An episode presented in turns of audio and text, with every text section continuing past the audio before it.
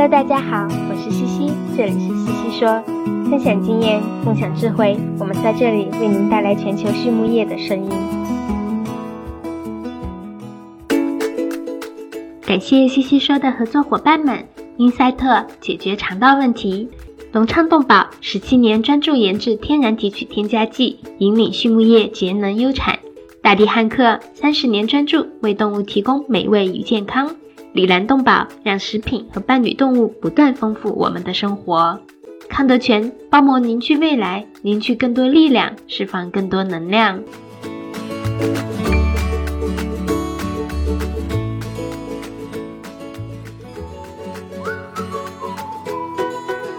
大地汉克芬多多系列二十八年沉淀，匠心推出，在两百多种调香原料中科学选取核心原料，融合调香技术与采湿调控技术，最优化精油产品的适口性。同时，全自动、全密闭配料系统、专利恒温混合技术、二次喷涂和空隙封闭技术的利用，保障产品的精准配置和稳定功效。二十八年沉淀，三年研发，芬多多系列为您的动物带来美味与健康。Hello，大家好呀，这里是西西说，我是西西博士公众号团队的丽婷。今天呢，我们来聊一下噬菌体。相信提到病毒的话，大家脑子里大多都是负面的看法。那你是否相信有一种病毒呢，不仅对人类无害，甚至还有益呢？这种特殊的病毒就是咱们高中生物课本上学过的噬菌体，它具有杀灭细菌的能力，在对抗病原体和促进食物安全方面呢，发挥着至关重要的作用。今天的西西说 and Swinet，我们邀请到了 Dr. Cyril Parker 教授，他在噬菌体研究方面呢，有着自己独特的见解。今天呢，就请 Cyril 带我们来了解一下噬菌体的世界，它在猪肉制品上的应用，以及它对公共卫生的影响。首先呢，我们还是来认识一下 Cyril。他是在尼泊尔农林大学本科学习的兽医，擅长小动物的检查诊断。二零零九年的时候，他想出国深造，于是来到了美国，在内布拉斯加林肯大学读了肉品科学的硕士。毕业后呢，他加入了泰森集团，在德克萨斯的食品质量与安全部门工作。那段工作经历让他对食品安全领域有了初步的印象。二零一一年至二零一三年，美国发生了沙门氏菌等食品安全事件。那个时候呢，他便有了读食品安全微生物方向的博士的想法。于是他来到了德克萨斯理工大学读博士。二零一六年的时候，他获得了博士学位。毕业后，他在宾夕法尼亚州立大学又做了一年半的博后，然后来到了加州州立理工大学，成为了一名助理教授，一直从事食品安全和微生物方向的教学和科研工作。那么，什么是噬菌体呢？Sarah 说，菌体呢并非新的技术产物，而是环境中普遍存在的一种能够轻视细菌的病毒。早在一百多年前，人们就已经分离出了噬菌体。我们也可以在许多动物以及肉制品环境中找到它的存在。噬菌体在感染细菌后呢，会利用细菌的代谢物能量来复制、增殖，然后破坏细菌细胞的结构，使细菌消亡。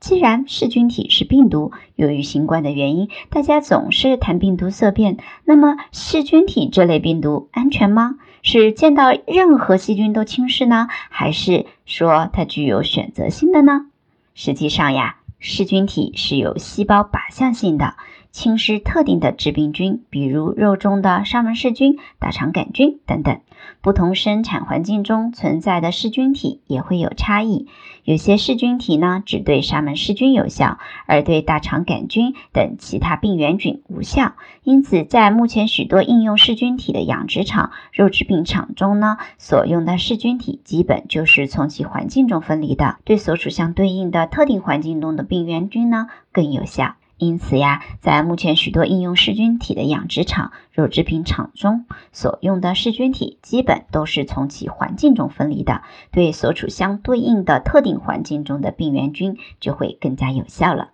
那么，目前噬菌体应用的现状是怎么样子的呢？？Sara 说到呀，噬菌体的应用范围取决于环境中的致病菌种类、所应用的行业、食品类型等诸多元素。噬菌体呢，不仅限用于食品行业，还广泛应用于医疗领域来治疗慢性疾病、像杀死癌症细胞等等。USDA 和 FDA 呢，都把噬菌体列为可用于食品领域的安全物质，不会影响到人体正常细胞和微生物组。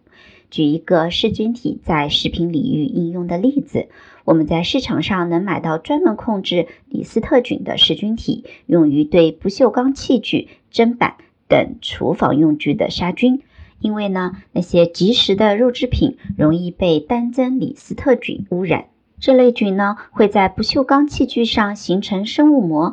在用这些器具处理即食肉制品时，就很容易形成交叉感染。噬菌体的应用能够抑制新的生物膜的形成，分解现有的生物膜，有效解决单增李斯特菌的问题。接下来呢，Zero 聊到了他们的实验团队对于噬菌体的研究。他说呀，我们实验室的研究主要集中在。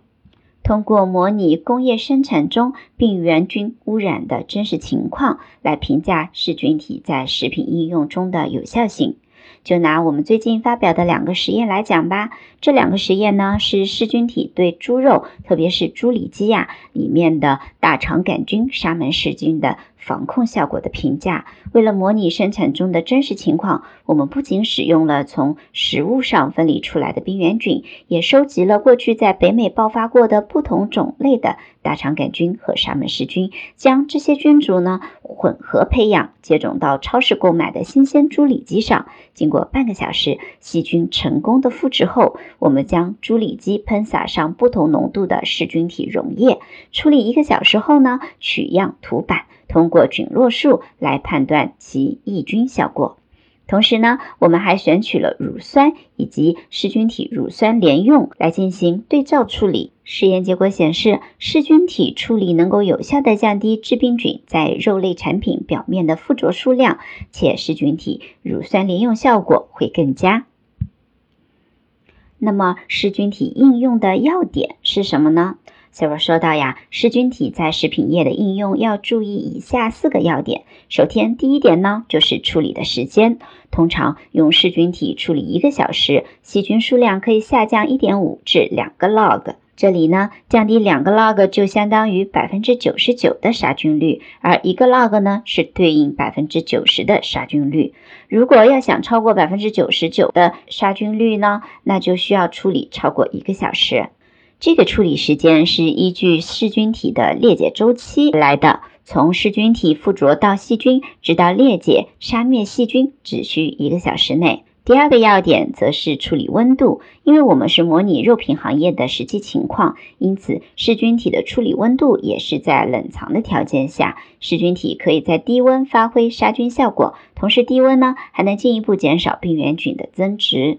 第三个要点则是处理方式。我们进行表面喷洒或者注射。表面喷洒的方式呢，适用于里脊等完整的肉块和肉片，而市面上还会有经过不同加工工艺，比如真空滚揉、粉碎、腌制等制成的非完整肉制品。那噬菌体要渗透进入这些非完整肉的内部呢，就会很慢。这样就需要将噬菌体注射进入肉的内部，或者提前喷洒在表面后再进行加工。第四个要点则是应用的场景，在肉品加工链的末端应用噬菌体呢是比较合适的。如果肉品在加工中还要经过高温蒸煮处理，那提前加入的噬菌体可能就会失活，无法起作用了。因此，我们在应用噬菌体前要充分考虑诸多应用场景和实际情况。